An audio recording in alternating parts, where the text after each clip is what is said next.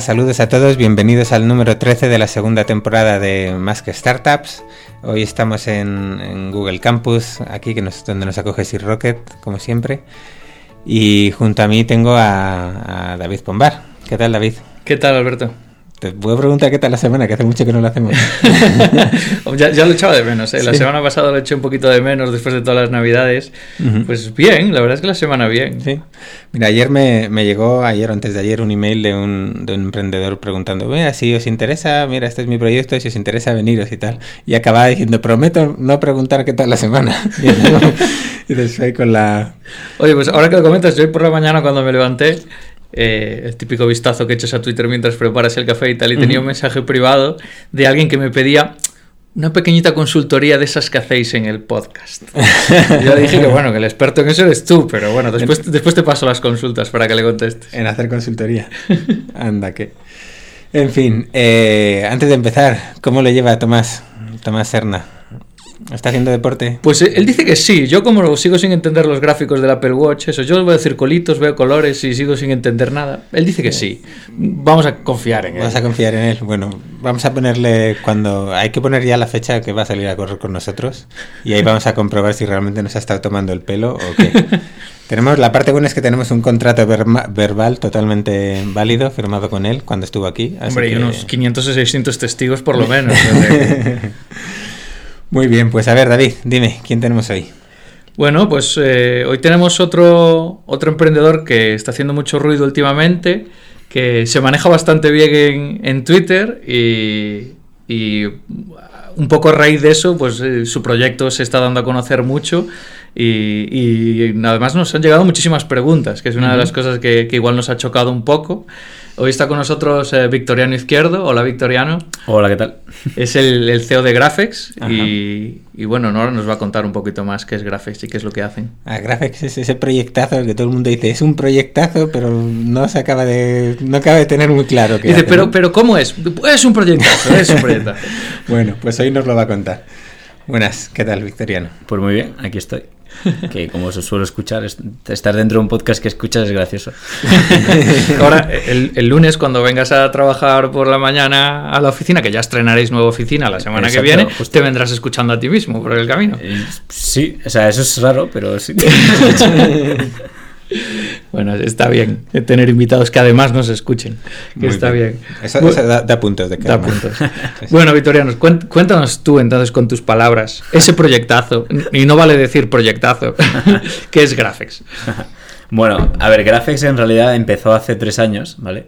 Y de lo que empezó a lo que es ahora, eh, ha ido como toda buena startup, ¿no? Eh, más que pivotando, diría evolucionando, ¿no? Porque empezar, empezar, empezó en la universidad Em, fue un problema muy concreto que yo estaba en una residencia de estudiantes, yo soy de Granada, me vine aquí a estudiar la carrera y entonces en la residencia había un collage de fotos de los estudiantes y querían que yo hiciera fotos de los nuevos estudiantes.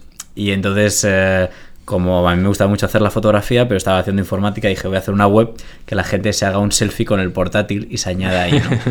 Y entonces eso funcionó bien, la gente se añadió y el segundo problema, que es con el que empezó, era cómo ordenaba las fotos de tal forma que la gente que era amiga saliera juntos. Entonces me ocurrió primero dejar que, ¿sabes? Metiendo una librería de JavaScript la gente se arrastrara cerca de los que eran sus amigos, pero eso era muy troleable porque podías arrastrar a quien quisieras y tal, y, no, había no había ni password, ni login, ni nada. Entonces luego cogí a Alex, que es un buen, buen amigo que ahora trabaja en Elasticsearch, y entre los dos montamos bien la plataforma para que la gente se registrara y pusiera datos de ellos. Entonces ponía qué carrera estudiaban, qué edad tenían, em, eh, qué redes sociales tenían y tal, ¿no? Entonces, la idea era coger esos datos. Fijaos, es bonito porque empezó así el problema y vais a ver cómo la solución que yo quería aplicar al principio es la que hacemos ahora y con la que empecé es con la que nos hemos tirado dos años y al final la evolucionado a la inicial. Ya lo vais a ver por qué.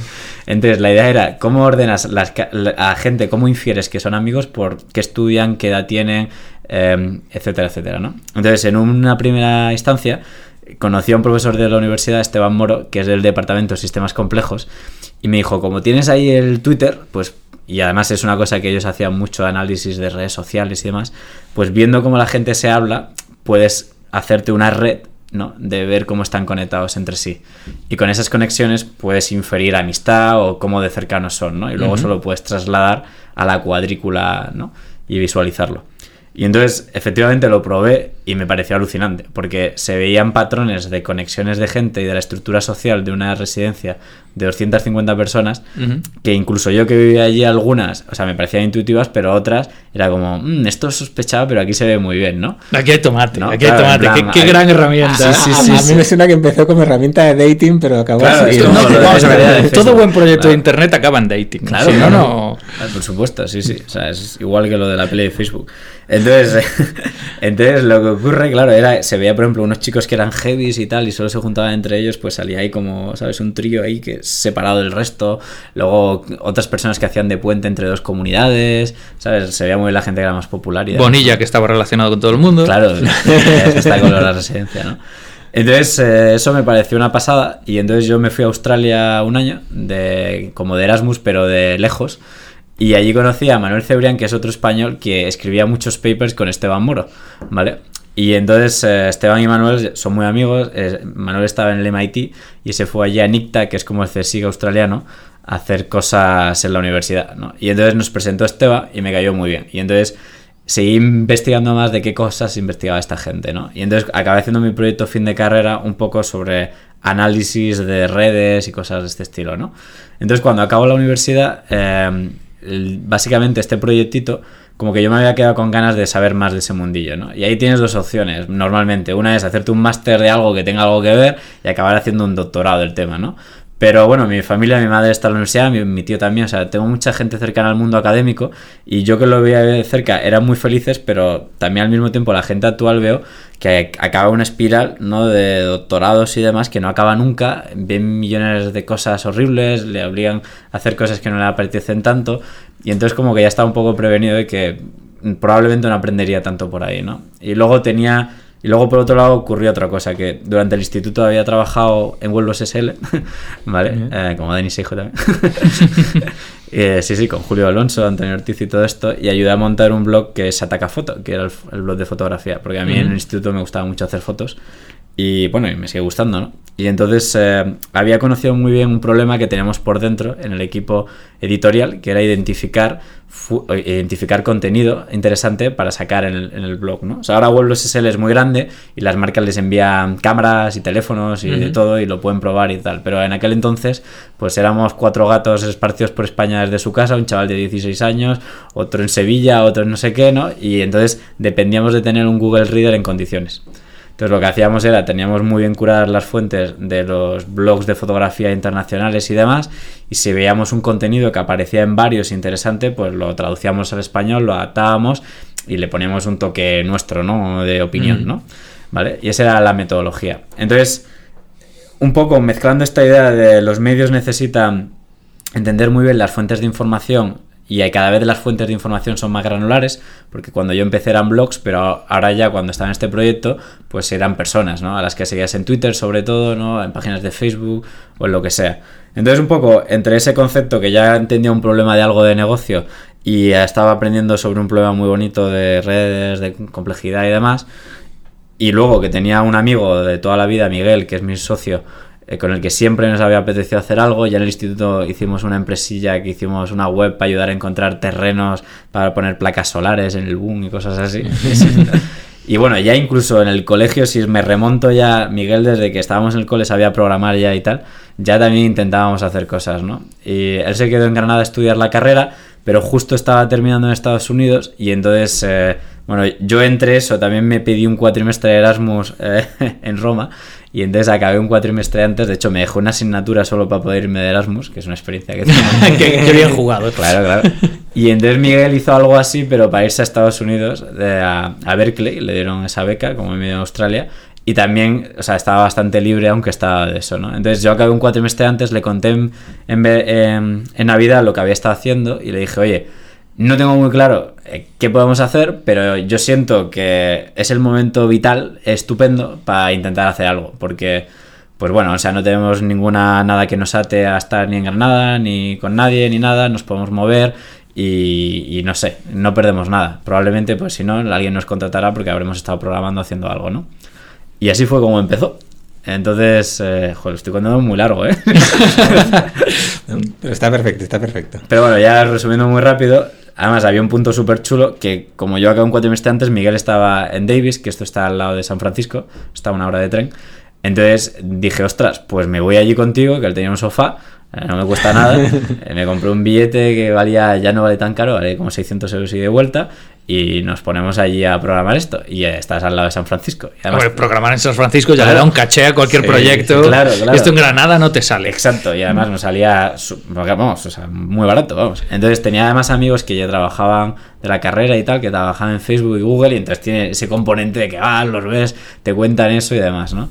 Y nada, entonces empezamos allí, nos tiramos tres meses, sacamos como el MVP de esto, de contexto, que es ese primer producto que empezamos, que era al final analizar comunidades de redes sociales, ¿no? Entender, identificar como gente influyente en nichos muy concretos, identificar de qué temas hablan, pues definir alertas de si de repente menciona un político el tabaco, pues puedes tener, saberlo, ¿no?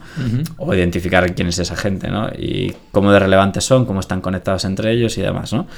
Y entonces con ese MVP nos volvimos a España y entonces fuimos a Plug and Play, a Valencia. Eh, conocí a Juan Luis Hortelano en el EVE de Sevilla, donde yo había estado yendo varios años porque hacía las fotos del EVE. y sí, de hecho, se lo conocí haciendo fotos, eh, le hice una foto y tal. Y entonces nada, le conocía de eso y me dijo alguna vez que si tenía algo que se lo contara. Y como era el único contacto que yo tenía entonces, porque yo era mucho del mundo de la fotografía y me sonaba el mundo de los emprendedores de lo que había conocido del EVE, de gracias a Luis Rull y toda esta gente. Esa era un poco mi conexión, ¿no? Y entonces, pues eso, a través de Plug and Play ya es cuando nos metimos en este mundillo de entender, pues es que en ese momento no sabíamos ni constituir una empresa, ¿no? O sea, y bueno, entonces en Plug and Play te dan algo de dinero como para por lo menos decirle a tus padres que alguien cree algo, una idea loca y que justificar por qué no empiezas a trabajar, ¿vale? Y pagarte el alquiler en Valencia, ¿vale? Y los dos juntos, y así nos tiramos allí tres meses, básicamente trabajando, o sea, absolutamente todo el tiempo, porque vivíamos juntos en un apartamento alquilado en Valencia y estábamos en la oficina todo el día. Y como esto era el todo o la nada, o sea, de aquí sale algo o nos tenemos que poner a trabajar en algo, ya estábamos cogiendo el gusto a, por primera vez en la vida, no tener deadlines de entregas de trabajos, de no sé qué, sino ser verdaderamente esto de tu propio jefe, ¿no? Aunque eso también tiene su perversión, ¿no? Pero nada, nos tiramos allí como locos trabajando y nada, este es un demo day y venimos aquí a Madrid, sal- tuvimos la inmensa fortuna que justo se inauguró Campus nada más que acabar, de ganar Sea Rocket, de que nos dieran espacio aquí. eh, y bueno, entonces al, caso, eh, al venir aquí empezamos a vender a los primeros clientes como un SaaS eh, a partir de 800 euros al mes. Y entonces con los primeros clientes eh, vino Juan, que fue nuestro primer empleado. Y ya cuando vino Juan, yo dejé de programar. Hasta ese momento, básicamente, Miguel y yo nos dedicábamos a programar. O sea, esos clientes llegaron porque pasaron por aquí un día y dijeron, ¿qué hacéis? Y le vendimos algo. y entonces, cuando vino Juan, y aquí ya termino de resumir la de esta, eh, decidimos que íbamos a ponernos a hacer otro producto sin dejar este. O sea, seguíamos creyendo mucho en contexto, pero en el camino habíamos descubierto un montón de cosas de análisis de datos que podía ser una evolución de todo lo que habíamos desarrollado hasta ahora para encontrar patrones en datos, ¿no? Y también fue mega clave, muy importante, la existencia de Carto. O sea, eh, Carto también era de las pocas, en la universidad yo conocía a Carto, eh, me parecía la startup más chula con diferencia que había en España, me parecía alucinante. Entonces Visuality, o sea, ni siquiera hacían un producto, era una startup de visualización. Y como me gustaba mucho la fotografía, pues todo lo que mezclaba cosas de visualización y infografía y tal, y informática, pues me parecía apasionante, ¿no? Y yo seguía el blog de Sergio y, y Jatorre, Javier, que tenían, que se llamaba Biodivertidos, que eso es algo que está online, y que les daría vergüenza de tal. Y, y me parecía, y fíjate, sí, ahí empecé a conocer más de las startups, pero de, de desarrolladores, ¿no? Y estaba ahí Vlad, ¿no? O sea, estaba la gente muy del mundo de Rails, ¿no? Y entonces ap- aprendí un poco de Rails y tal. Y siempre le seguí muy encima. Y de hecho, el chico con el que hice Alejandro, el otro proyecto de, de la universidad, le, o sea, acabó en Visuality trabajando y luego en Carto y sido un desarrollo muy clave ahí y tal. Y ya me fui conociendo y, y, vamos, yo creo que he conocido casi a todos los desarrolladores, ahora ya no, porque son impresión, pero de Carto. Y me acuerdo que cuando acabé la universidad, pues me dijeron, oye, pues igual te puedes venir a Carto. Y no fui porque tenía este proyecto, se lo conté. Y Sergio especialmente y Javier eh, y luego Miguel Arias, pues conocieron el proyecto, les molaba, nos incentivaron un montón y dijo, hostias, estos tíos son la polla y les parece interesante, es que a lo mejor merece la pena. Y al final ellos hacen inteligencia de datos sobre geoespaciales y nuestra idea un poco es, igual que tienes esa metáfora un poco que esto se llama Visual Analytics, ¿no? Porque es encontrar patrones de manera visual, pues si lo podíamos hacer con otro tipo de datos, ¿no? no solo geoespaciales, con datos especialmente complejos que tienen un montón de variables. Y al final esto, lo que hacemos ahora, ¿no? ya no sirve análisis de redes sociales solo y nada de eso, sino que te sirve para entender por qué tus clientes se van y hacer un modelo predictivo de qué leads van a convertir mejor, ¿sabes? Y que simplemente sabiendo la dirección del cliente te podemos inferir cuánto dinero gana y ese tipo de cosas, ¿no? Entonces, eh, al final, pues ha convertido en algo todavía mucho más ambicioso en lo que en marzo de 2017, cerca de un año ya, hicimos una ronda de inversión con Keyfam y también eh, entraron la gente de Carto y, y, dejamos de ya ser tres y ahora somos ocho. Y eso es un resumen muy largo de todo el viaje. Yo, yo, iba a ser malo y te iba a decir, vale, ahora resúmelo en un tweet, pero igual de ser muy, muy malo. Eh, a, a, mí mientras hablaba, o sea, me salían tantas preguntas así. Claro, claro. No, no me atreví a parar. Perdón. Yo iba tomando nota, pero... Sí, os veía con cara de... Pero no. yo creo que hay una que es la que más me ha gustado de todas. Eh, creo hablando... que vamos a decir la misma. Sí, tú también, ¿no? Que es que... Sí, sí, sí. Es... Montáis contexto, lo lanzáis, sí. estáis aquí en Google Campus, Sí. Es un SaaS sí. y aparece alguien por la puerta y os paga 800 pavos al mes por el SaaS. Mm. Vamos a ver, esto hay que desarrollar. Esto... siendo clientes, además. O sea, pasa... ¿Quién es este colgado que entra por la puerta de campus y te paga 800 euros al mes por un SaaS? Bueno, ¿Y qué es lo que ofrecéis para ellos? Las agencias en general de marketing y, los de, y muchos departamentos de marketing es un problema súper rutinario para ellos que actualmente hacen a mano. O sea, ellos actualmente tienen un montón de gente que normalmente son estudiantes de periodismo, comunicación visual, que les pagan cuatro duros, ¿no? Muy mal, muy mal empleados los pobres, en los que les pasan horas de, cogiendo datos de cuánta gente sigue al Rubius y qué le ponen en los comentarios, ¿no? Entonces, si tú vas con una herramienta de que le dices que vas a hacer ese proceso, eh, primero, mucho más rápido, eh, mucho más rápido y además eh, va a tener luego unas visualizaciones que va a poner el reporte al cliente súper atractivas, Uh -huh. reportes que les pagan, no sé, 2.000, 3.000 euros a veces y tal, pues no es algo perfectamente asumible. O sea, tú tienes que ir a cazar, esto siempre se dice en los SAS, o cazas ratas, creo que es como le dicen a las pequeñas, o cazas sí. ciervos, o cazas elefantes, ¿no? Y normalmente cazar elefantes, los procesos de venta son muy largos, eh, cazar ratas necesitas muchas para pa ser rentable y los ciervos quizás es donde está más eso. Mm. Entonces, nosotros ahí vendemos agencias que tienen un montón de clientes que, que, que tienen este problema y ellos le hacen como de consultor con la herramienta y a departamentos grandes de elefantes, ¿no? De empresas grandes, ¿no? Ahí no sé si le conoces, pero vamos, Diego Mariño estaría orgulloso de ti. Ya, sí, sí. Estuve en su charla de la Tarugo Decía que creo que era menos de 500 euros, es que estás haciendo mal, ¿no? Exacto, algo así, algo así. Sí, sí, estoy de acuerdo. Pues mira. Aprendemos de Daxbor y, de, de, la alumna y de, de, del mundo startup de España. Bueno, nosotros eh, estos días preparando la, entrevista, vamos a contar un pequeño secreto que no, nos pasaste una pequeña presentación de lo que estáis trabajando ahora, no de contexto de este producto que ya comercializáis, sino del nuevo. Y, y, y, me recuerda mucho algunas de las cosas que en los inicios de Daxbor había por ahí, hacia donde querían ir ellos, y me recuerda mucho de, del Daxbor versión 2, uh -huh. que no llegó a ver la luz a clientes finales, pero que, que fue clave para la compra por New Relic en su momento. Uh -huh. y, y, parece que, que el problema sigue estando ahí. Ahora hay otras tecnologías que hace 4 o 5 años, pues a lo mejor eran uh -huh. un poco más lejanas o un poco más difíciles de implementar pero bueno, ahí están en el mercado los Tableau. Quick y todo este tipo de herramientas y parece que vosotros venís a, a intentar competir con este mundo de, uh -huh. de, de estos herramientones de, de, análisis de datos y... Mira, por, muy rápido, sé que se resume rápido, ¿en qué se diferencia algo de lo que hacemos de otras de Business Intelligence que hacen más dashboards? Es que a diferencia de estas herramientas, tú tienes que, en esas herramientas tú tienes que tener una hipótesis de qué buscas en los datos. Tienes que tener unas preguntas, tienes uh -huh. que saber qué quieres encontrar. Y ya en función de eso dices, me voy a crear un bar chart, un gráfico de barras, o no sé, de pelotas, de ver cómo de grandes son, ¿no? Y ya está. Entonces, nuestra herramienta la estamos diseñando de tal forma que tiene como más serendipia. O sea, en el sentido de que Primero tiene una cosa que creemos que es muy chula, que es que tiene como recetas. Entonces, si tú te conectas a un Shopify y te conectas al, al MailChimp, ¿vale? Pues nosotros sabemos qué esquemas de datos hay ahí y sabemos qué problemas puede responder con esos datos. Entonces lo detectamos y te decimos, ah, pues hazte un lead scoring, ah, pues hazte una segmentación para hacer una campaña de publicidad, ¿vale? Y entonces ya es muy dirigido, ¿no? Tiene como una narrativa, ¿no? O sea, lo otro es más exploratorio, ¿no? Y esto es más dirigido, pero al mismo tiempo también tiene un componente exploratorio de descubrir y de sugerirte preguntas sobre esos datos.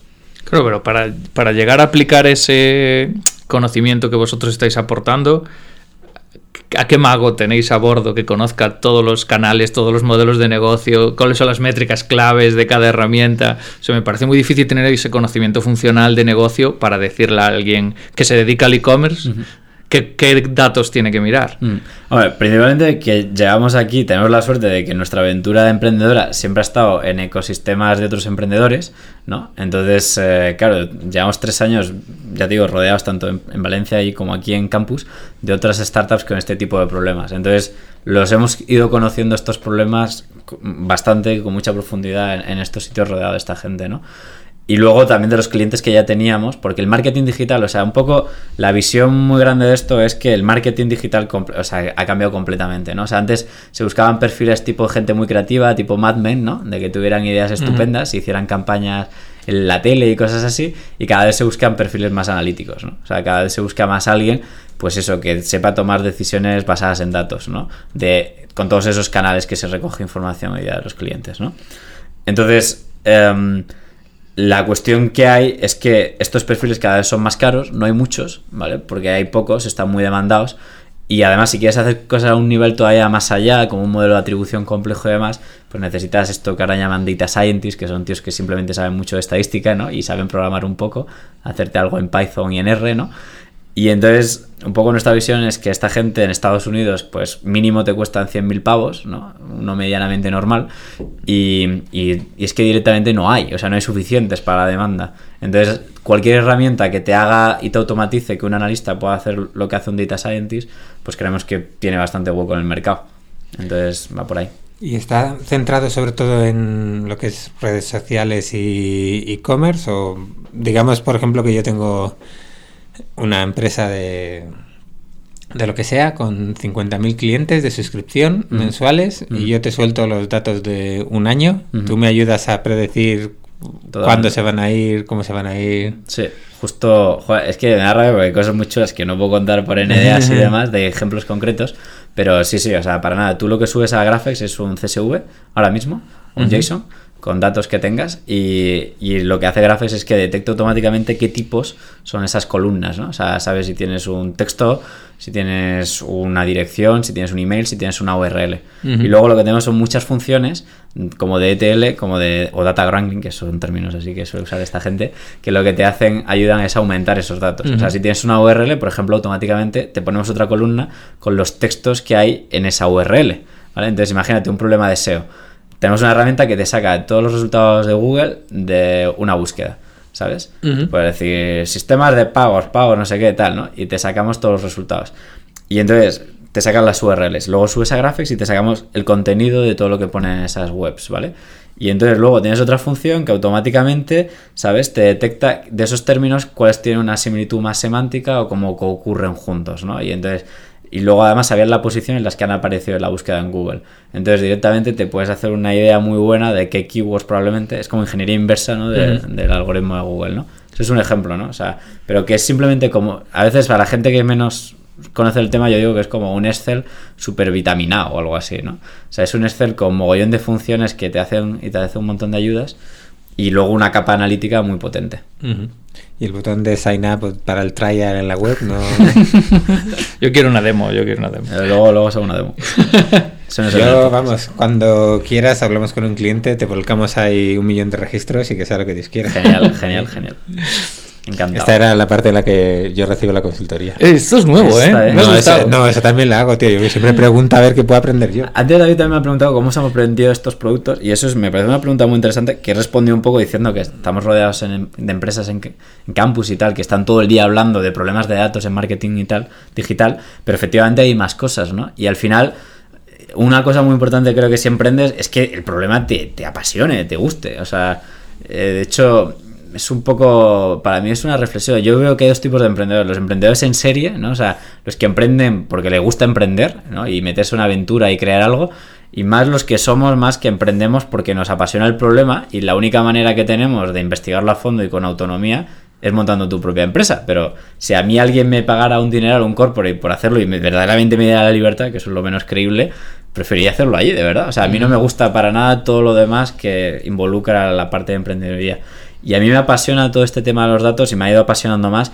Yo sigo, creo que conozco a todo el mundo relevante ahora mismo en visualización de datos, machine learning en el mundo que dice algo en internet, porque me apasiona, me paso el día leyendo de eso.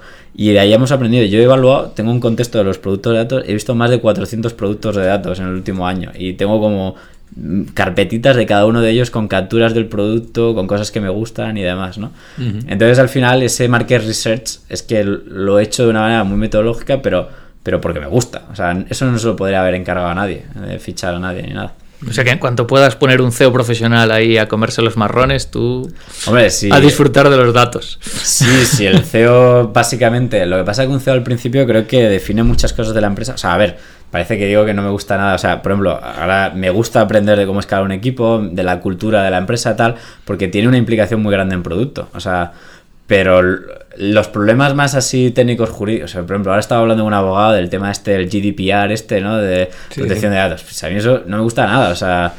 O sea, me parece curioso o algo, pero no me gusta nada, ni me gusta, ¿sabes? De mirar y hacer el business plan, o sea, eso no me gusta nada, ¿no? O sea, y en eso buscamos gente precisamente cada vez más y que nos ayude con ese tipo de cosas.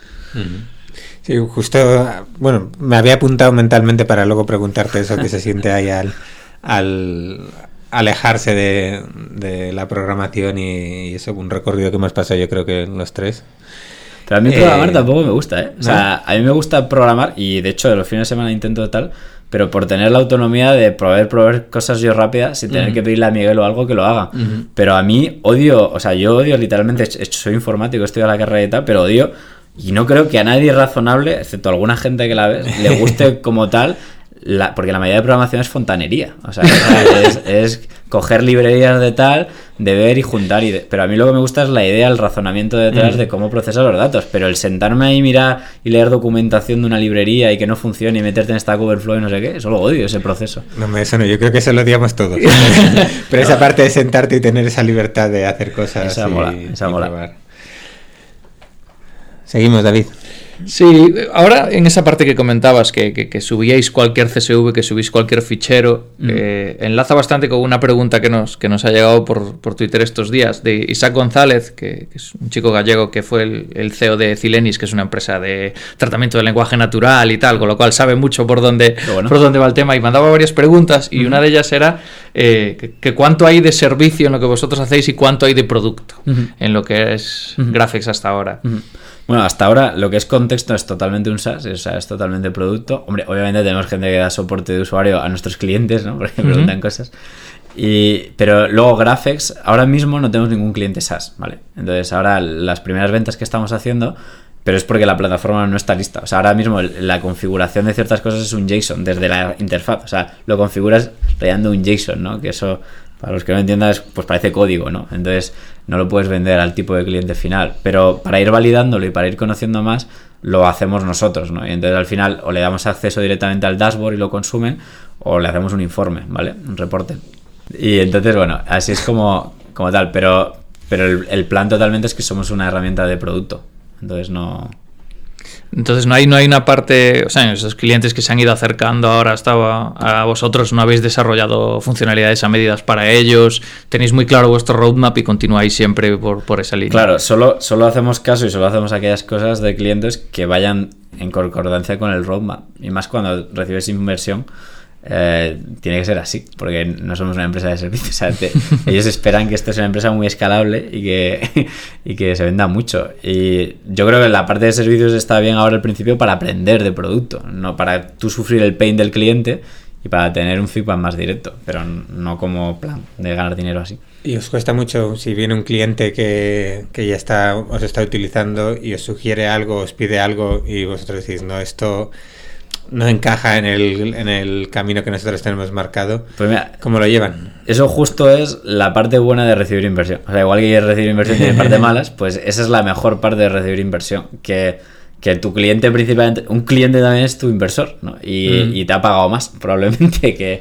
que eso. Hombre, si te viene un cliente y te dice, te va a pagar 3 millones, pues dices, hostia, igual me conviene, porque con esos 3 millones, pues no necesito más inversión, ¿no? Pero normalmente no, no pasa eso. Entonces, eh, para nosotros no es tan difícil, de Mm. momento, todavía que tenemos cierto runway, ¿no? igual. Eh, comentaba también, eh, te decía antes que Isaac que había mandado un par de, un par de preguntas y me parece curioso porque yo creo que él también ha tenido que enfrentarse a esto, que tú hablas de muchas fuentes de datos, a veces son esos propios clientes los que meten sus datos, pero a veces hay que mezclar datos de, de otros sitios, ¿no? ¿Cómo es vuestra relación con esos proveedores de datos? Eh, tú, pu- tú puedes consumir el API de Twitter o puedes consumir APIs abiertos, pero en el momento que vas a buscar otros datos en los que hay que tener una relación proveedor-cliente, ¿cómo hacéis esos acuerdos? Bueno, de momento todos los datos de los que proveemos, o sea, nosotros eso lo llamamos como data augmentation o hidratar datos y tal, ¿vale? Y normalmente lo hacemos con datos públicos, ya sea del censo, ¿sabes? Ya sea de, una red social, ya sea del contenido de la propia web sacándolo como tal, em, ya sea de inferir la edad a- o, el, o el género por el nombre, todos esos son modelos que nosotros creamos nosotros mismos. Por ejemplo, tenemos un modelo que también te clasifica textos y lo hemos entrenado con las noticias del país. Entonces nos scrapeamos el país entero, cogemos todos los tags y hemos hecho un modelo de clasificación con eso. Entonces no le tenemos que pagar nada al país, ¿vale? Porque son datos públicos de sus noticias que tenía. Hasta que se enteren. Hasta que se enteren, claro, claro. No, no, no, Si no, está- pregunta a la telefónica qué opina de... Igual luego esto es censurarlo.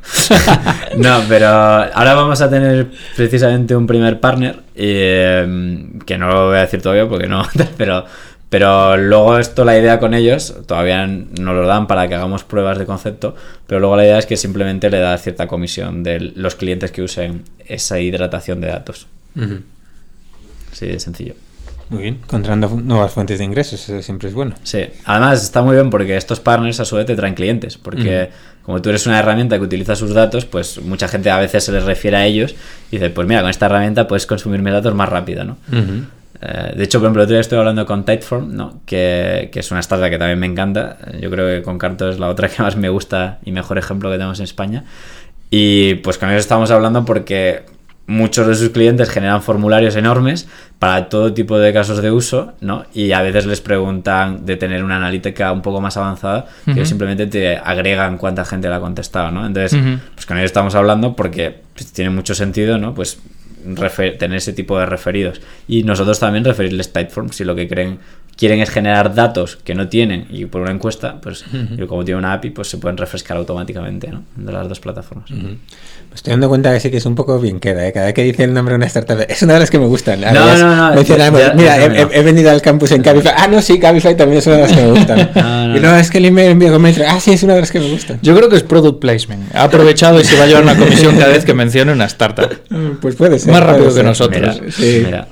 Bueno, si queréis seguimos un poco con las preguntas que, que nos han ido llegando para, para intentar no... Bueno, algunas de las cosas que nos preguntaron ya las hemos ido tocando, ya las has contado en esa pequeña introducción del comienzo. No vamos a repetirlas, pero sí que hay, hay preguntas muy interesantes que nos, que nos han hecho llegar por Twitter y, y aprovechamos.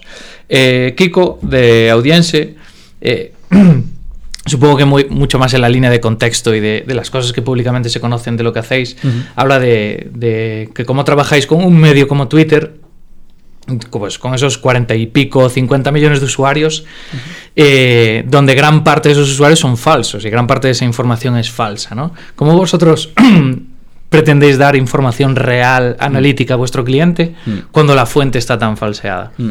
Bueno, el caso de contexto es, es muy simple de cómo se evita este problema, porque la herramienta está muy diseñada precisamente por ese problema. Entonces, en, en el caso de contexto, siempre lo que hacen, lo que le decimos a nuestros clientes es que entiendan a, no sé, imagínate que eres, no sé, pues una empresa de comida o algo así, ¿no? Y entonces quieres entender los influencers de comida en España que dicen, ¿no? Pues lo que hacen estas empresas es que ellos, bueno, nosotros ya proveemos de contextos curados, que los hacemos muy rápido con la propia herramienta, pero ellos se pueden crear los suyos desde cero, ¿no?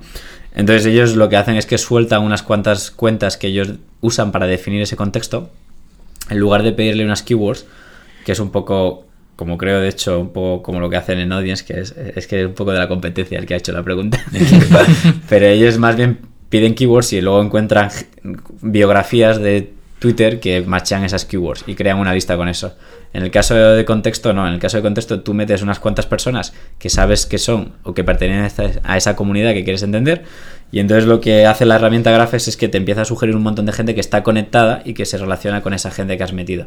Entonces, de 5, 10, 20 personas, te haces una lista de 300, 400 que acaban siendo los relevantes en ese mundillo y automáticamente entendemos cómo de relevantes son entre ellos por cómo se relacionan entre ellos que es el mismo concepto de Google del PageRank. O sea, es el mismo algoritmo, de hecho.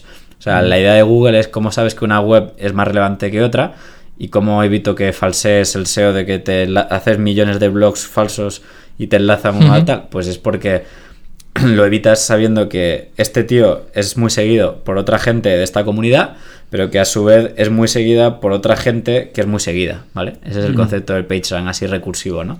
Y esa es la idea, básicamente. Yo, a mí lo que me está viniendo a la cabeza ahora es la parte divertida de esto, que es la inversa que es saber cuáles esas cuentas o ese contenido que no es real, que son mm. fakes, que es falso, ahí hay mucha chicha. Hombre, ahí por ejemplo, a mí lo que me sorprende es que todavía nadie ha detectado que la mitad de los tweets de David Bonilla son automáticos, está aprendiendo ahí un bot, está, ¿eh? está, programando ahí, haciendo sus prácticas y, y nadie lo ha detectado todavía.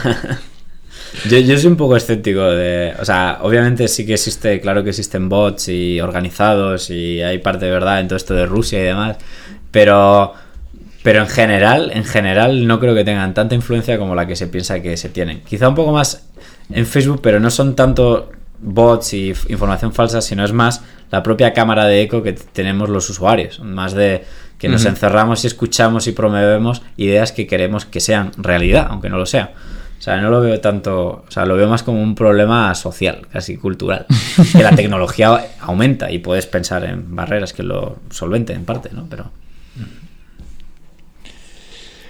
Muy bien, ¿hay alguna preguntilla más eh, tirada más aquí hay alguna que está tirada a dar tirada a dar se, ve que hay, hay, mucho rencor, eh, lo estábamos comentando antes de empezar la entrevista eh, Adrián Mato desde San Francisco otro, otro compañero de la mafia gallega además queremos muchísimo. Y, él mismo lanzó la pregunta y después dijo oye pero pero que va con cariño que no vaya y nos decía bueno que, ya la habías leído y además casi le respondes ya por Twitter que, nos revientes la entrevista Victoriano decía preguntando un poco por por, eh, el punto de venta ese de, la toma de decisiones de negocio complejas, eh, hablando de esos tipos de datos que, son tan generalistas como puede ser conversaciones, Twitter, etcétera, eh, y preguntaba un poco si tenías algún caso de éxito eh, claro que pudieras contarnos de cómo utilizando datos muy generalistas eh, solucionáis casos concretos de negocio de clientes.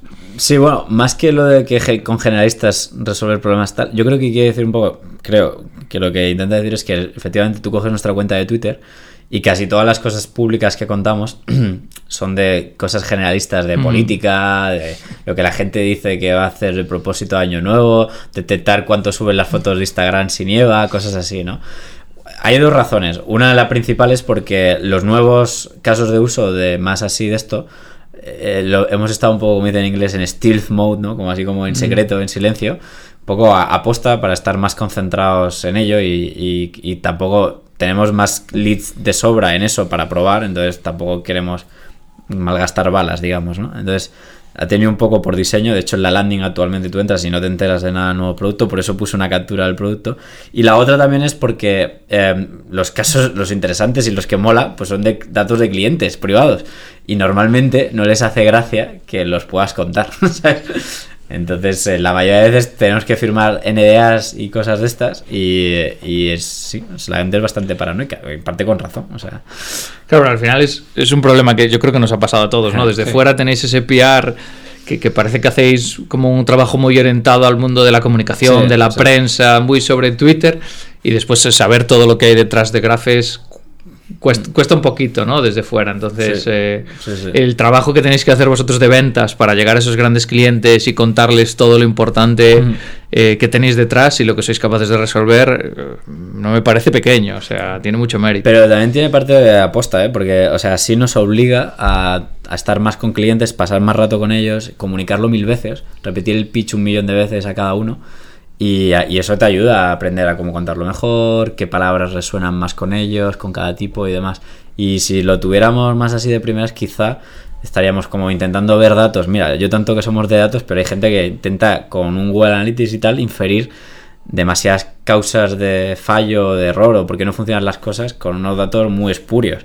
Y a veces estar en persona con un cliente, bueno, esto yo creo que es una constante que casi siempre dice mucha gente en entrevistas, es muchísimo más valioso porque tienes más datos en realidad. Porque cuando tú estás con alguien cara a cara y le ves la expresión y tal, te está transmitiendo mucha más información que el Google Analytics, ¿no? Entonces, no es que sea menos datos, sino que es más datos, pero los capturas en persona, no los capturas con Google Analytics.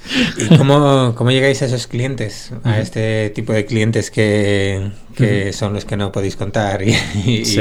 y ese tipo de cosas. O sea, eh, ¿tenéis una fuerza propia de llamar a su puerta o están llegando ellos cuando ven esa, esa PR que hacéis? Pues aquí de nuevo tenemos la suerte de que estamos aquí y que o sea, Google Campus ya tiene bastante PR por sí solo y la gente de Campus le gusta que Campus sea- tenga historias de éxito y entonces invitan a mucha gente y casi los conoces aquí casi sin querer, ¿no? Entonces una fuente de leads es esa, ¿no?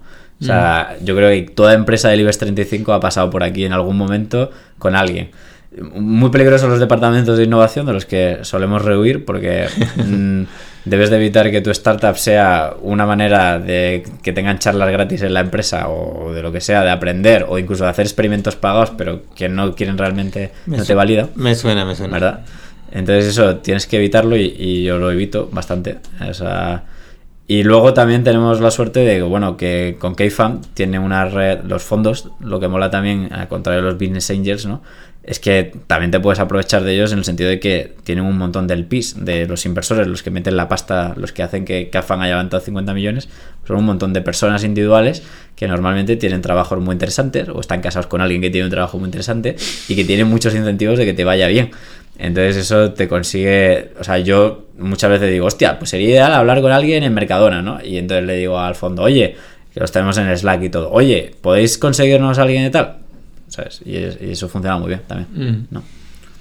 Y eso además es algo que en España, y esto es una diferencia enorme de Estados Unidos, que, que lo he visto hablar con startups americanas. En Estados Unidos lo que ocurre es que la gente levanta una ronda seed de un fondo o algo y los fondos le ayudan un huevo con ventas, ¿no? Porque necesita ser readopters, ¿no? Y le meten un montón. Y entonces ya de esa pasta de esos primeros clientes, claro, tienen la facturación para levantar y facturan mucho más que una startup española para levantar a mucha más valoración y tal. Y ya entras en un círculo vicioso bueno de, de- de esto. Y eso es una mega diferencia entre un fondo bueno y un fondo malo. Mm. Mm. Curioso eso, ¿eh? Muy buena, sí. Buen comentario. Sí, No yo creo que es, hasta ahora. No, es algo que, que- que se comenta muy poquito, yo creo, y, y aquí yo creo que no lo habíamos tratado todavía. Algún día vamos a tener que invitar pues, a Iñaki Rola o a la gente de Cafán, ¿no? A Jaime también le puedes traer. A Jaime también. Jaime ya estuvo, Jaime ya estuvo. Ah, ya estuvo. Es que te has incorporado Ignacio tarde. Larru. Te has incorporado Claro, Ignacio Larru. Yo es que la un gran programador de Ruby on Rails, Ignacio Larru. Sí. Vale, pues otra pregunta que nos han dejado, Pablo Postigo de, de Gorona. Ya con todo lo que nos has contado, que ya a mí me suena a, a ciencia ficción y demás, eh, ¿dónde ves eh, Graphics en cinco años? ¿Dónde Joder. creéis que podéis llegar siguiendo avanzando en, con vuestra tecnología, con los datos, cada vez más datos, cada Ujú. vez todo? Joder, pues estas cosas siempre es muy difícil, ¿no? Porque incluso saber el año que viene es un reto de saber, eh, más tipo cholo partido a partido, ¿no? Eh, no sé, o sea, yo sí que creo que tenemos una visión clara de que sí que tenemos ciertas ideas, o sea, hay un, moonshot que, como dicen en inglés, ¿no? Como la parte de graphes que vemos así más potente es aprender directamente de los insights que encuentran los clientes, ¿no? De hacer de que si tú de repente subes un dataset y tienes tal tipo de variables, ¿no? Y acabas recogiendo ese insight, ¿no? Como los clientes, qué tal, no sé qué, me funcionan tal. Pues aprender de ese para que automáticamente de otro cliente le puedas dárselo así como si se lo dijera un humano, ¿no? Eso es un poco como teóricamente tenemos un marco de cómo hacerlo, la herramienta la estamos diseñando de tal forma que eso en teoría se va a poder hacer, pero, o sea, hacerlo bien, bien, bien es muy complejo, ¿no? Entonces, eh, pues eso, por ejemplo, me parece algo que es como, si en cinco años hacemos eso muy bien, seguramente nos irá muy bien. Y relacionado con esto, o sea, ahí ahora cuando un, un, cliente, ya también ya que has comentado que hay una parte que todavía está ahí sin terminar y tenéis un JSON y demás, eh, ¿cuánto le dedicáis a un cliente que está empezando a usar vuestra herramienta y demás para aseguraros de que, de que la usa y, y que le saca todo el partido para luego pagar por ella? Bueno, es que del producto este nuevo que os digo, hemos empezado a comercializarlo y a probarlo hace cosa de un mes y pico, ¿vale? O sea, que todavía pronto como para tener ideas de cómo de Mm. normal. O sea, os voy contando de, de la experiencia que vamos teniendo y cómo lo vamos haciendo. Em, o sea, me decías un poco que cómo... No, que si le dedicáis mucho tiempo a Ah. estos clientes, estos early Sí, sí. adopters que están ahí, Claro. si les dedicáis mucho tiempo para aseguraros de Sí, que, aparte de para aprender, para aseguraros de que les Totalmente. sacan... Totalmente, sí, sí. O sea, pero sobre todo eso, primero porque la herramienta es, o sea, no se puede usar de manera autónoma, no está ni documentado cosas básicas. O sea, Mm. si no nos preguntaran no sabría hacerlo. Y luego por, sobre todo, pero sobre todo lo de aprender y entender. O sea, hemos hecho ya como, no sé, ahora hemos hecho como 10 pilotos o así. Y hemos aprendido un montón de cosas que parecían que van a funcionar muy bien, no funcionaba para nada. Y todo lo contrario, ¿no? Y, y eso es porque, sí, sí. De hecho, ahora, fíjate, vamos a hacer un cambio importante, que hasta ahora hacíamos mucho de yo iba, conocía, sacaba el lead, lo movía en el funnel dentro del equipo un poco a quien le tenía, con quien tenía que tratar, y a partir de ahí casi el equipo lo trataba sobre todo cruzando mails y demás, ¿no? Y un cambio ahora que vamos a hacer grande, y además esto eh, ha sido un poco por recomendación de Miguel Arias de Carto, es enviar a alguien del equipo a la empresa, ¿sabes? O sea, lo envías, lo envías allí un día o dos o tres, y ahorras 40 correos con malentendidos tal y aprendemos el doble y es mucho más eficiente. Mm. Y además le puedes justificar mejor cobrarle que al menos como que si le envías un consultor al- allí, ¿sabes? Sí, mira, a nosotros nos ha costado aprender eso también. Pues por eso hay que hablar y tener a No. gente que ya lo ha hecho. Lo hablábamos hace poco, ¿no? Lo de Sí. llevarte un técnico a las reuniones Sí, y cerrar. sí, decir, Dice, no eh, salimos de esta sala Exacto. hasta que no esté todo. juntas con el otro técnico y que se pongan ahí y lo mire y lo Sí, mire en profundidad. Y, es- esto ya sale, sale hecho, luego que queda alguna Exacto. cosa, pero, pero ahí en este tipo de software complejos. O sale hecho o pones otra reunión de decidir cómo... Sí, sí, o sea, co- correcto, o sea, no todo se puede cerrar ahí en eso, pero bueno, al menos, o, o si, no sé, si hace falta eso, estar tres días, pues estás tres días, Exacto. ya, ya veremos cómo lo hacemos. ¿no? Exacto. Pero sí, si no, las cosas se, con según qué clientes se eternizan una barbaridad. Sí. Cuanto más grande la empresa, peor, eso siempre. Sí. Nah, iba a contar una anécdota, pero mejor no la cuento, Hombre, porque luego te ríes. ¿no? Llevamos No. tres cuartos de programa y no has contado ni no- anécdota, ni le has hecho la consultoría a Victoriano. Venga, suel- no- suéltate, Alberto. Que no. Sí, venga, cuéntala, No, cuéntala. hoy no, Cuéntala, no, cuéntala. Hoy, no, hoy me voy a portar bien. Te la cuento. Venga. No, es una tontería. Simplemente que hay, hay algunos clientes que los que a mí me parece que tienes que pasar, para que te contraten, tienes que pasar el suficiente número de control de reuniones sin que nadie diga no, Sí. ¿vale? Sin que nadie se venga y ya como a la décima dices, bueno, ya sí, ¿no? Si nadie ha dicho no, ya sí. Y yo creo que ganas así por, simplemente por... Cao técnico, es por, Por por cao. Exacto, cansancio. exacto, sí, sí. sí, Sí, sí. Eso Eso- que- Porque nadie ha dicho no después de 10 reuniones, tiene que ser un sí. Sí. Sí, sí. Eso, Creo, creo que lo he vivido un par de veces. eso es cierto. es por, por cansancio. Hay que ser muy cabezón para sobrevivir a eso. ¿eh? Puf, Hay en- procesos. En, en un B2B así de grandes empresas en España, puf, esto. Yo, vamos, la maratón me parece sencillísima. bueno, eh, nos toca. Vamos a pasar un poquito a la parte, si quieres, técnica y del equipo. Y bueno, está. eh, él trabaja un poco con tecnología PHP, pero el gran programador Tomás Santoro de Suma CRM quiere saber cuál es vuestro eh, stack tecnológico, cuántos programadores sois, eh, cuántos son de back, qué perfiles hay. Yo creo que es porque quiere que está. Os va a hacer un No, ahí. eh, está buscando para cambiar de trabajo, algo así. Quiere, quiere volver ahí a programar. y- Sí, sí. Pues, o sea, es bastante complejo, porque al ser una herramienta compleja que hace millones de cosas, em, lo hemos, además hemos aprendido ahí, tengo la suerte, Miguel, mi socio, eh, es muy bueno y ha aprendido un montón. Y, ah, y entonces, básicamente, como stack, o sea, pensad que tenemos una parte de, de que es como servir la interfaz web, O sea, hay una parte, por ejemplo, de Front muy gorda en Graphics, al contrario de otras herramientas, porque es una herramienta muy interactiva, muy visual y eh, tenemos librerías propias de visualización, ¿vale? Eh, luego interfaces con React y todo esto que estaba muy de moda en JavaScript, ¿no? Ahora. Pero luego eh, lo que tenemos es en el backend tenemos un Rails, pero ese Rails a su vez coordina un montón de procesos de data science que pueden estar en Python, en C++, o sea, son como microservicios ¿no? que consumen. Y todo esto está dockerizado y ahora con Kubernetes orquestado, como creo que le llaman. Estáis en todas las modas. Y claro, no os perdéis ninguna. Y no, no, ya, o sea, fíjate, nosotros de hecho al principio éramos muy escépticos porque algo que mola de Miguel, de mi socio, es que es antimodas total, ¿no? O sea, él, si por él hubiera sido cuando empezamos, lo hubiera hecho en C, ¿sabes? O sea, yo le enseñé a Miguel, a pesar de que es mucho mejor programador que yo, yo le enseñé, yo, yo empecé haciendo un mini MVP en Rails y lo conocía más y, le enseñé y dije, mira tío, esto está bien, tú que eres muy de, porque eres típico tío, ¿no? Como que le gusta que las cosas sean eficientes, rápidas y elegantes y entonces era como, todo decía que era de scripting, como le decían, lo, hay una, hay como una manera peyorativa de decir a los scripting kits o algo así, scripting kits o algo así creo que le llaman. Mm. Y sí, entonces, eh, luego, y luego esto de montarlo con Docker y y tal es, es, clave porque para escalarlo, para moverlo, antes estábamos en Amazon, hemos pasado a Google Cloud y tal, o sea, es maravilloso. O sea, a mí me parece, yo ahora que estoy más alejado de la parte técnica, es como decir, joder, qué pena que hace unos años, cuando empezamos, solo tres, no existía esto. me hubiera gustado, ¿sabes?, tener este tipo de herramientas. Así que tenemos mucha gente que sabe mucho de JavaScript, tenemos gente que sabe C++, tenemos, luego a nivel de programadores, ¿qué tenemos? Pues mira, primero éramos Miguel y yo, yo hacía el front y Miguel hacía el backend, ¿no? Y luego después fichamos a Juan y Juan se metió sobre todo de front, ¿no? Y es un poco el responsable de todo front y sobre todo hace un mogollón de cosas en JavaScript, aunque Juan también sabía de data science, ¿no? Porque había hecho cosas en la universidad. Y luego después metimos a Thomas, que es nuestro data scientist, un alemán, estupendo, eh, trajimos y que estamos encantados. Lo trajimos una consultora muy gorda y el hombre también está súper bien con nosotros.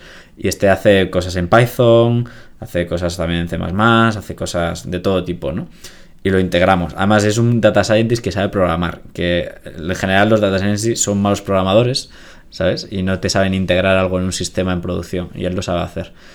Y es súper difícil. La verdad, hemos tenido mucha suerte con él. Y luego tenemos también a otro frontend que hemos fichado ahora nada, hace un mes o así, a Sergio.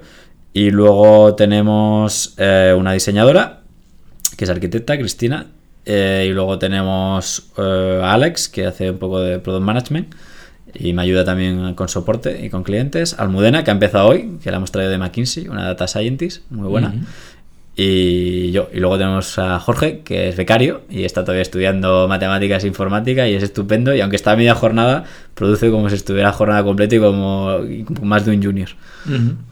Y sí, eso es el equipo. ¿Y cómo hacéis para captar ese, ese talento? Porque para sacar mm. a gente de McKinsey, traerle de mm. Alemania y, tener ahí a. Mm. bueno, Tomás estaba ya en Madrid. Ahí estaba en Madrid. Tiene novia española. ah, vale, vale. Pero, pero sí, pero es gente muy buena y que viene cobrando menos. O sea, en general la gente, hombre, los incentivamos con equity, ¿no? Y tal. Pero yo creo que una cosa que tenemos de suerte es que es un proyecto que es muy atractivo eh, a nivel de complejidad y de novedad. O sea, la mayoría de esta gente que traemos aquí se viene porque conocen el problema, porque lo, lo han trabajado y saben que puede suponer pues un poco algo mm, ciertamente disruptivo, ¿no? Y también el aliciente de que como es un efecto en cadena que las startups siempre tienen que tener en cuenta y es muy jodido de hacer, que es un círculo vicioso, ¿no? O sea, es decir, talento atrae otro talento, ¿no? O sea, el momento que vienen y dice, hostia, los que han hecho han conseguido hacer todo esto, voy a aprender de ellos, ¿no? Entonces eso es clave. Y eso es un problema que tienen los fundadores no técnicos que no tienen mucho dinero, que es que intentan fichar a alguien técnico y como no tienen dinero, suele ser alguien mediocre, que porque no se viene atraído con alguien que normalmente no es técnico, aunque sea muy buen ventas, puede ser que sí, pero, pero le cuesta más de convencer, ¿no? Y entonces, claro, ya fichas a alguien mediocre y ese mediocre no va a traer a alguien muy bueno y tampoco vas a tener. Y entonces es como lo contrario. Esto lo hizo mucho Paul Graham, el de Y Combinator, que tiene un ensayo solo de esto. De, los perfiles A. De lo mm. importante que es.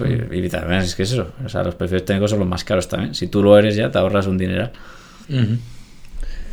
¿Y dónde, O sea, ¿qué herramientas habéis utilizado para buscar esos, eh, esos fichajes? ¿O han sido ellos los que realmente han propuesto proactivamente entrar a la empresa? ¿O habéis usado algún tipo de agencia o portal o algo? ¿Cómo lo habéis hecho? Pues un poco de todo. O sea, primero, mm, se podría decir uno a uno, ¿no? Pero mira, por ejemplo, Juan, que fue el primero y muy clave, ¿no? Y muy difícil de traer fue porque dio una charla en, en DataViers, que es un evento que está muy bien para gente que le gusta Data Science. Y yo di una charla ahí y ahí viene un montón de gente así que le interesa y que claramente son proactivos y buscan cosas interesantes. Me conoció al final y me dijo, oye, que me ha encantado lo que has contado, no necesitas nadie. digo, pues somos dos personas, no ganamos dinero, ¿cómo te vas a venir? ¿Sabes? Aunque estuviera en la universidad de posgrado y el tío tiene un doctorado y lleva, o sea, eres un tío con muy buen currículo. Y era en plan, como, no, no, yo me vengo aunque no gane nada, porque en ese momento no ganamos nada. Y decía, bueno, a ver, o sea, esto lo dices ahora muy animado, pero luego cuando estén las cosas tan mal igual, ¿sabes? O sea, no sé. Y entonces al final, sí, unos meses más tarde cuando empezamos a ganar dinero, pero en esos meses ya fuimos fraguando una relación. Y es un muy buen ejemplo, ¿no? De, a otra más gente ha venido así, otra los hemos buscado más proactivamente, ¿no? De preguntando a gente que nos recomendara y demás, ¿no? Pero al final no hemos usado ninguna agencia de estas, en plan que es como las inmobiliarias, ¿no? Que te cobran una pasta por traerte. Y además es muy difícil al principio que si quieres gente que se retenga y que dure, normalmente tienes que esperar gente que tenga un poco más de proactividad y de, ¿sabes? Como querer ligarte a ti un poco también, ¿no? Sí, que le seduzca el proyecto. Lo malo es que no es muy escalable. O sea, o sea sobre todo y para desarrolladores es que es súper complicado, de verdad. O sea, es súper complicado. Mm. O sea, no tengo una receta mágica escalable. bueno, ya nos comentabas tú antes, un poco distinguías esos dos perfiles de, de emprendedor, ¿no? Es emprendedor en serie que lo que le gusta es, es emprender, un poco con lo que nos pasaba la semana pasada con Carlos de Otto, que, que, va que emprende en serie totalmente. Sí, es un perfil y, además después cuando te hagamos su pregunta, pues también lo, también se va a ver remarcado esta, esta forma de ser de él y muy, muy bueno, súper interesante el podcast de la semana pasada y, después esta otra forma de ser de, gente que, que, lo que le gusta es el problema o lo que le gusta es un reto concreto o hacer algo y la empresa es una, es una manera de llegar ahí, ¿no? Pero ahora que ya llevas eh, tres años más o menos como vida de emprendedor, eh, ¿es, ¿es, lo que esperabas? ¿Más duro? ¿Menos duro? ¿Estás satisfecho siendo emprendedor? Eh, hombre, de momento estoy muy satisfecho porque creo que aquí siempre yo creo mucho también que hay un componente de suerte muy, importante, que sí, lo típico, que tienes que comprar las peperetas y trabajar, pero al final tienes que tener suerte, o sea, la vida te pueden ocurrir mil circunstancias que, que hagan que cambie todo de la noche a la mañana, ¿no? Y de momento hemos tenido mucha suerte y, me siento muy afortunado en ese sentido, así que estoy muy contento de cómo he ido hasta ahora. No tenía tampoco prejuicios muy así. Mi madre es funcionaria, o sea, profesora. Mi padre sí que es más emprendedor y sí que lo he mamado más a través de él y eso lo he visto. Pero a él siempre con la sensación de que le he visto que le llena de satisfacción y de vida, ¿no? Y, y a mí eso siempre me ha llenado y también lo he visto así, no sé, lo, lo he seguido. No sé, te habías preguntado algo más, creo.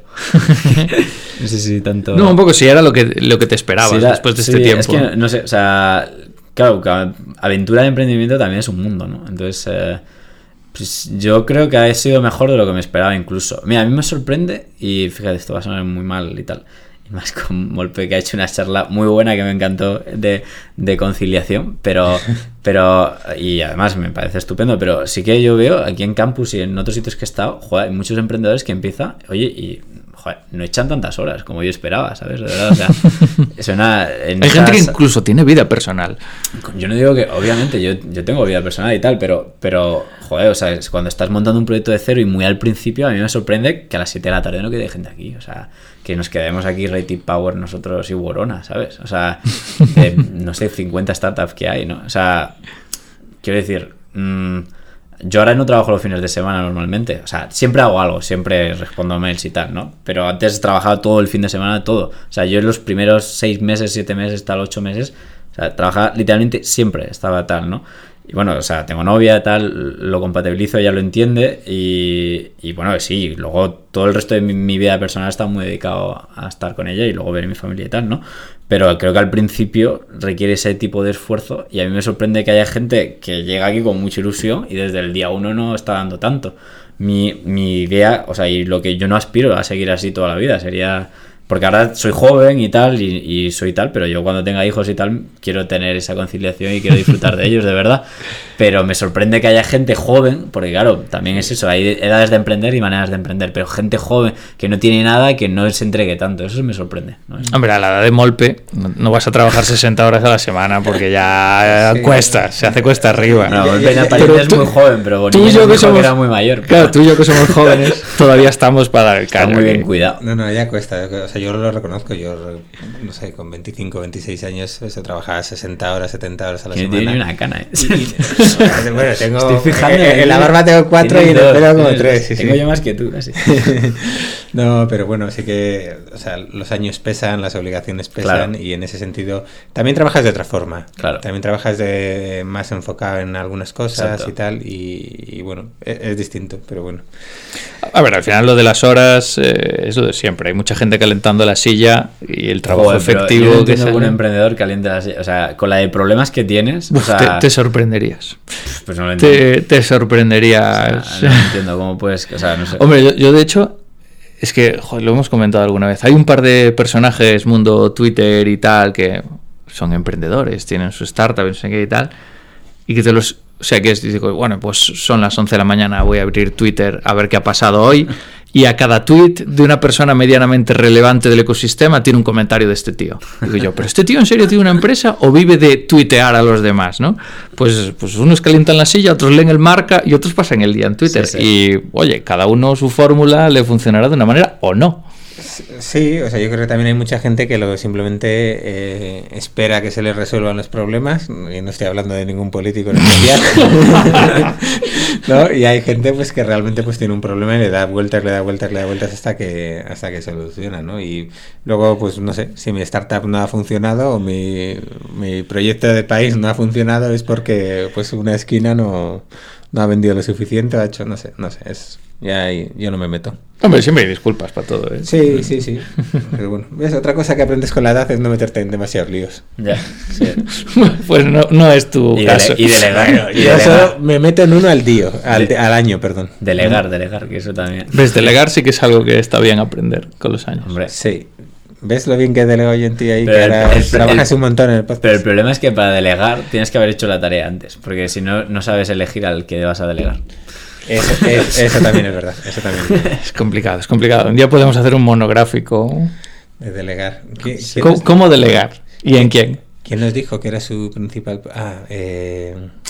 Oh, sor- sorprende mucho, ¿eh? Gente Sí, con muchos años de sí, sí. experiencia que te dice que le cuesta mucho delegar. que Hombre, Tomás Serna lo dijo, lo dijo Loli Garrido de Budog también. Bueno, pero Tomás también es un comando. Está acostumbrado a trabajar solo, tal. Sí, sí, bueno, Loli también. Mm. Sí, es curioso. Sí. Bueno, si queréis pasamos ya a la sección final del, del programa. Eh, dos secciones. Bueno, ya la parte un poco más fuera de, de la entrevista que, que solemos hacer como, como asiduo de, de Claro, nuestro ya programa. conocía, vengo preparado. Incluso habrá- sabrás la pregunta antes Claro. de que te la hagamos porque te la habrás escuchado antes de tiempo y no ah, sé. bueno, la de Carlos no me acuerdo. O sea, es que justo el, no- el suyo no es la última que había escuchado. De- Bien, por lo menos no rompe las, las sorpresas. Bueno. Sabes que, que te vamos a hacer la pregunta que Carlos ha dejado para ti sin saber quién eras tú y después tú tendrás que hacer una pregunta para el siguiente que además tienes que responder. No seas, no seas demasiado malo. Yo tengo, Eh, una, yo tengo una pregunta antes. Ah. A ver, a ver. ¿Qué sucede cuando delegas en alguien, por ejemplo, en, en- en un aprendiz de director de un podcast y se salta una sección como la pregunta, la herramienta sin la que no puedes vivir? ¿Qué haces? O sea, Eso pasa por delegar mal, una persona inadecuada. eso, Claro. o sea, te contienes, luego le llamas la atención fuera de, Colleja, fuera de colleja. antena o cómo lo haces. Ahí tienes que determinar si tiene si, si se puede cambiar esta persona o no. Hombre, yo como, como es tan joven, yo le veo con potencial todavía y le voy a dar otra oportunidad. Pero Claro, bueno, maestro. Rebobina un poquito y hacemos primero la de la herramienta Pues, si quieres. como bien sabes, Victoriano, Sí, te iba a decir que a mí me hay, otra sección, hay otra sección. sí, sí, que es nuestra herramienta imprescindible, que, en la que siempre nos gusta saber, pues un poco de, de todas las cosas que utilizáis en el día a día, cuál crees tú que no podrías, esa herramienta que no podrías vivir sin ella. Pues yo, como escucho el podcast y siempre todo el mundo dice, no, el Slack, no sé qué, el Gmail, casi siempre dicen lo mismo, o algo Skype o Appearing, que siempre lo recomendamos. yo, eh, la que recomiendo y que creo que es una desconocida y que eh, en Graphers es imprescindible y la usamos un montón, es Figma, que es para diseñar. Em, es, es básicamente Figma es como Google Docs, pero para diseñar. O sea, es, es online, es en la nube, es gratis hasta equipos de dos o tres personas, dos o tres cuentas, nosotros ya la pagamos. Y, y básicamente ves en, como el sketch, es como sketch, es como sketch si lo hicieran en versión Google Docs. ¿no? Entonces, es como sketch, pero bien. sí, a ver, o sea, sketch está muy bien, yo no... Si sabe, si sabes diseñar. Sketch. Yo es que a mí, desde que me han prohibido elegir colores, yo ya estas herramientas ni las toco. Pero es muy importante porque otra de las cosas que en Graph no estamos muy en serio es el diseño, ¿no? Porque, ostras, o sea, es que el diseño la gente se cree que al final que es que quede bonito, ¿no? Y el diseño al final es el producto, ¿no? Es, es una frase típica estillo de cómo funciona y todo esto, ¿no? Pero es verdad y además es muy importante que lo vea y lo tenga todo el equipo en mente y lo puedan consultar y dar feedback y tal. Porque es que, de nuevo, o sea, al final también ayuda a visualizar al equipo cómo va a ser el producto de manera siguiente y demás. Y para mí es clave. Y lo malo que tienen Sketch y todas estas otras es que está, pues eso, cada una es un follón. O sea, acabas haciéndolo de versión final final, en el Google Drive le pones una etiqueta y tal para que no lo toque y tal. Y con esto puedes dos personas a la vez ver el ratón en directo y ver qué están tocando, cambiarlo.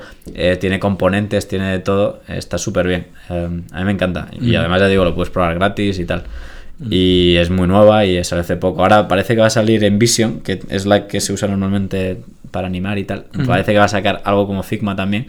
Y también tiene muy buena pinta, pero todavía no salió. Pero probablemente sea del estilo. Como se nota que ha mamado de carto, ¿eh? Y ahí Sí. se nota, se nota. Iba a decir lo probaremos, pero es mentira. Yo estas cosas no.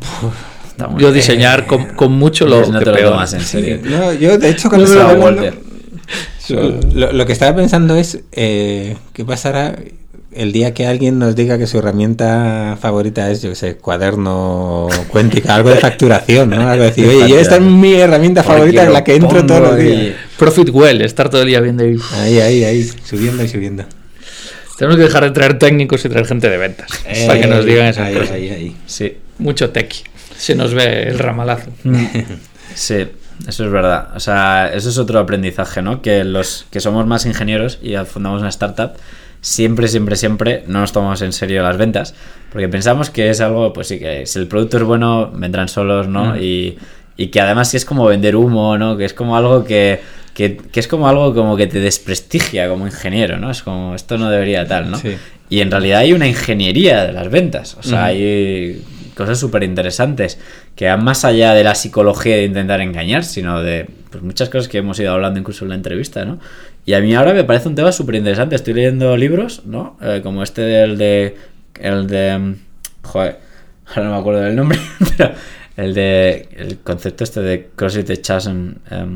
Joder, pongo además en Twitter muchas cosas últimamente de él y no me acuerdo el nombre. Es del de Salesforce, uno de los tíos que metió y que cambió el modelo de ventas en Salesforce. Ah, ay, Joder, el que es como de un, para hacer como de algo, ay, joder, me saldrá Es ahora. muy famoso. Sí, Predictable Revenue. Predictable Revenue. Ese es. Ese, ese es muy Exacto. bueno. Ese es muy bueno. Eh, ya con tu libro se me ha ido al cielo de una pregunta que iba a hacer, pero bueno, no pasa Vaya, nada. lo siento. Ah, no, iba a decir, iba a decir, y ya, ya ha llegado a esas reuniones de ventas en las que exageras un poquito alguna cosa que no tenéis o, o todavía esa parte de ingeniero de decir no voy a no voy a decir mentir porque no es mentir no voy a No. exagerar un poquito Pero sí que a veces haces, más que eso, haces lo del fake it until you make it, ¿no? Que es Mm. más de falsealo hasta que lo hagas, ¿no? Porque es, eso es un MVP. La gente confunde, MVP no es hacer un prototipo tecnológico cutre y darlo a probar. Eso casi nunca es. Un MVP es detectar si el, el mercado lo necesita, cómo lo vendes. Y además esto, el Larry Rice y todos los que lo contaron el concepto lo cuentan siempre. Dice, Mm. Todo el mundo de verdad se está lanzando a hacer prototipos de mierda y probarlos y ver si es. Y no, o sea, el, el MVP inicial es ir y tener una conversación y que el tío se crea que ya existe y ver si el tío le atrae o no. Mm. Entonces, a veces sí que lo hago, o sea, sobre todo, pero sabiendo que lo podemos hacer, o sea, y que lo podemos hacer en poco tiempo hasta que lo hagamos, ¿no? Y lo hago pues eso, para validar y ver. Y de hecho, esto en el fondo me lo han enseñado muchas veces, de que ellos han mandado mails de como si hiciéramos tal cosa tal, antes de invertirnos incluso, para ver si Mm. había una demanda. Y me parece muy buena estrategia y creo que todo el mundo debería hacerlo. Ahora cuando te llega un mail de Victoriano que diga, te envío el report de Bisepa y tal, que sepas que lo hizo él en PowerPoint y hay ni datos ni nada. ¿eh? A ver, lo que no puedes hacer es vender algo, o sea, que te paguen por algo que no puedes hacer, eso ya es engañar. Ya sí Alberto no dijo que fuera a pagar, dijo que lo otra quería cosa probar. Es, Sí, otra sí. cosa es testar y validar si eh, algo que quieres vender, la gente te hace las preguntas adecuadas y le interesa. Ujú. Bueno, ahora sí, venga, ahora te dejo tu sección favorita. La pregunta. La pregunta. La pregunta. Pues eh, nos decía eh, Carlos de Otto la semana pasada cuando estuvo con nosotros, eh, ese, ese perfil que decíamos de emprendedor en serie, y la pregunta que nos dejaba para ti es, ¿el siguiente proyecto que harás será con tecnología? Espera, es que estaba. Eh, sí, o sea, claramente. O sea, como yo decía, yo soy un emprendedor más de. No en serie, sino más de que me apasiona el problema. Y por definición, esto seguramente Carlos, no, no me acuerdo, creo que el de Carlos no lo escuché entero, de hecho. Pero probablemente apuesto a que Carlos dijo que va a intentar de que no, a que sí, algo así, ¿verdad? Porque lo he hablado muchas veces con él. Em, a ver, entiendo lo de la parte del que no, porque probablemente lo dirá más porque Carlos es muy de validar el- y, lo hace muy bien. Y me acuerdo cuando hizo el proceso en Light 2 de validar la idea de negocio y todo esto, ¿no? Y iba mucho por justo lo que estábamos hablando del MVP, además que conecta muy bien. Pero yo creo que una startup, por definición, es una empresa que tiene potencial de, de crecer un montón, de hipercrecimiento. Lo otro no es una startup. O sea, yo veo incluso gente aquí que entra y hace un e-commerce de algo que tiene un mercado muy limitado. Eso no es una startup, perdona. O sea, eso no es una startup. Eso es muy parecido a montar un bar. O sea, si vas a vender, eh, no sé, ponte, yo qué sé, naranjas en una provincia nada más y eso no es escalable, no te llames startup, tío. O sea, con todos los respetos, no pasa nada. Voy a hacer un recopilatorio de los zascas de, de esta entrevista, porque van 5 o 6 que como los pongas seguidos en Twitter a Victoriano, te hunden, ¿eh? Los trolls. No, pero a ver, o sea, no tiene nada de malo. O sea, es que quiere No, no, tiene toda la razón, estoy muy de acuerdo. O sea, es mucho mejor que alguien haga un e-commerce que venda bien y facture. Yo tengo un amigo que vende cepillos, a mi amigo Antonio, que es de mis mejores amigos, y vende ahora cepillos de dientes ecológicos por internet. Y está muy bien y le va Un bien. y campeón, como tiene que ser. Y es la hostia. y me O el primo de Javi. Santana que vende por WhatsApp y nos lo recuerda todas las semanas y factura más que todos los Claro, otros juntos. Y eso es estupendo. Y eso es, vamos, esa gente es maravillosa. O sea, a mí me encanta. De verdad. Pero eso no es una startup. O sea, eso es otra cosa. Una startup es algo que se apoya en tecnología para tener hipercrecimiento, ¿vale? Y además es que cualquier empresa que conozcáis que haya crecido un montón, del libro este, el Peter Thiel de Zero to One, tiene este concepto, ¿vale? Y entonces, como a mí lo que me mola es la tecnología y lo que me mola es ese concepto, porque me considero tecnólogo en eso, y luego está el concepto de la idea y de que cambies algo, hagas mejor el mundo y que no lo haga nadie. Y también para mí es muy importante la motivación de que no lo haya hecho nadie, entre comillas. O sea, a mí me gusta el concepto de ser el primero, el pionero, con lo bueno y con lo malo. Nunca puede ser pionero, pionero del todo, siempre todo es un remix y una remezcla y tal, pero sí que para mí es para mí es un incentivo desde luego ahora en este al menos en este momento de mi vida que luego igual dentro de unos años cambio de forma de ser pero ahora de momento para Y montas un bar. montar un bar o una panadería como Santana Bueno, pues ahora nos tienes que dejar tu, tu, pero tu perdón, pregunta. una bar, un bar puede ser una startup ¿eh? o sea un bar tú lo puedes apoyar en tecnología para que crezca un montón en marketing en lo que sea pero Yo cuando estabas hablando de los cepillos de dientes, yo pensaba en las cuchillas de afeitar. Dollar Shave Club. Da, exacto. esos, mira, esos Qué vendían a fenómeno. Unilever, ¿no? Por un Sí, billón. sí. Mira, de hecho, me he acordado ahora, la peli esta la vi el otro día justo hace- la semana pasada, la de The Founder, que es del tío de McDonald's, no sé si la habéis visto. Buenísima, Muy sí. buena el año pasado. Es un ejemplo, eso es una startup. McDonald's es una startup. Se apoyó en tecnología, en primero en el concepto de la cocina, de cómo lo hacían eficiente para que tardaran menos, o las máquinas que te echaban el ketchup así, ¿no? Y luego en el modelo de franquiciado y demás, ¿no? Pero al final eso lo veo algo más parecido a una startup, ¿no? O sea, es más parecido a un McDonald's que un e-commerce o una startup. Bueno, tu pregunta. Sí. Ah, vale, ¿qué pregunta hago yo? Pues yo voy a preguntar, luego es que eso, lo había pensado un poco. eh, creo que es clave y es lo que le suelo preguntar a un emprendedor cuando conozco, ¿no? Es, pues eso, ¿cuál es la barrera de entrada que él cree que puede poner en su negocio, ¿vale? O sea, ¿qué cosa hace? Hay un fondo ahora americano que se llama NFX, creo, que me parece súper interesante, que están empeñados en transmitir este concepto de los network effects, ¿vale? Los network effects es esta idea, ¿no? De que, de que tu herramienta hace que cuantas más clientes tengas, ¿no? Pues sea más difícil que tus competidores compitan contra ti, ¿no? Porque Mm. gana de la propia red, ¿no? Y, y hay otro lema así en inglés, por soltar otro que hemos soltado ya 40, que es este de come for the tool, stay for the network, ¿no? Como que también Mm. que la gente llega como por un uso individual, pero luego crea un efecto red. Entonces estos efectos red normalmente se relacionan con redes sociales, porque ahí es mega obvio, ¿no? O sea, la gente usa Facebook porque están ahí sus amigos. ¿no? Pero, pero los hay de, mucho tipo, de muchos tipos en realidad, incluso tecnológicos, ¿no? O sea, de que tu algoritmo sea cada vez mejor porque aprende lo que dicen de los otros clientes. Que es un poco, y ya estoy respondiendo a la pregunta, lo que yo os he contado que me gustaría que tuviera Graphics, ¿no? O sea, es decir, que aprendiendo los análisis de- del input que hace un humano, capturando la manera en la que el humano se relaciona con los datos, nosotros a otro humano le diéramos eh, insights que hemos aprendido de la relación de nuestra herramienta con el otro humano, ¿no? Aunque tenemos otros. Pero hay también insights de marca, o sea, perdón, network effects de marca y de muchos tipos. En este fondo tienen un vídeo que lo cuentan muy bien y lo analizan de todas las empresas grandes. O sea, por ejemplo, Uber, ¿no? En principio, pues, ¿cuál es el network effect de Uber, no? Mucha gente se cree que tiene un network effect muy grande y tal porque conquista un mercado, pero en realidad la mayoría de mercados los taxistas son libres de coger otra compañía, ¿no? Entonces, ¿qué es lo que les qué es lo que va a hacer que sea, o sea, que cualquiera no pueda competir fácil contra un Uber? Y a mí eso me parece una pregunta súper interesante, la que hay muchos libros em, que se escriben y que pocos emprendedores cuando empiezan su startup se lo plantean tan seriamente. Y al final es la única, yo creo que es la única justificación que le puedes ir a un VC extranjero, de que te meta un montón de pasta. Porque es la única forma de que si van a que seas un unicornio, que no hay que por qué ser un unicornio ni todo el mundo y tal, pero, pero creo que es de esas cosas que son clave, ¿no? Y la gente no se las pregunta tanto. Ujú. Y la pregunta era cuál es la barrera de entrada que puedes Claro, poner? ¿qué barreras de Digo, entrada? Porque le tenemos que hacer la pregunta así un poquito. Claro, ¿qué barreras de entrada, o sea, que tu eh, startup o tal, qué barreras de entrada tiene, ¿no? Y cómo, o, no- o que no tiene, o cómo crees que podrías mejorarlas, ¿no? Ujú. Ok. Bueno, pues a ver qué nos cuentan la semana que viene. Ahí queda eso. Esta igual se la podéis contar antes de...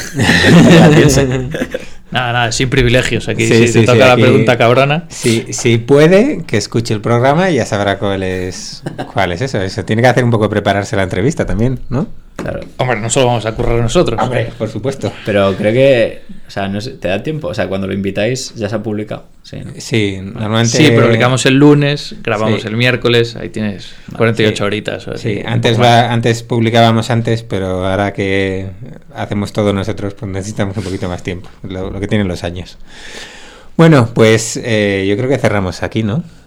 Ah, Ha estado muy bien. ha estado muy bien. eh, pues me ha encantado, nos ha encantado a mí al menos, ¿no?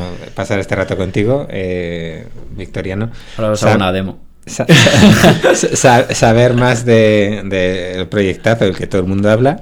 Y, y bueno, espero que a todos os haya gustado. Muchas gracias, Victoriano. A vosotros. David, hasta la semana que viene. Muchas gracias por dejarme mi momentito de gloria ahí para meter la pata como siempre. Muy bien, muy bien. Tu herramienta. Pues nada, Y la semana que viene más. la semana que viene más. Vete practicando un poquito, ¿vale? Venga. Toda la semana, sí, vamos a ver. Le podéis poner notas si queréis por Twitter o algo. No, no, ya, ya me autoevalúo, no hay problema. Bueno, venga, adiós a todos. Gracias. Hasta luego. Hasta luego.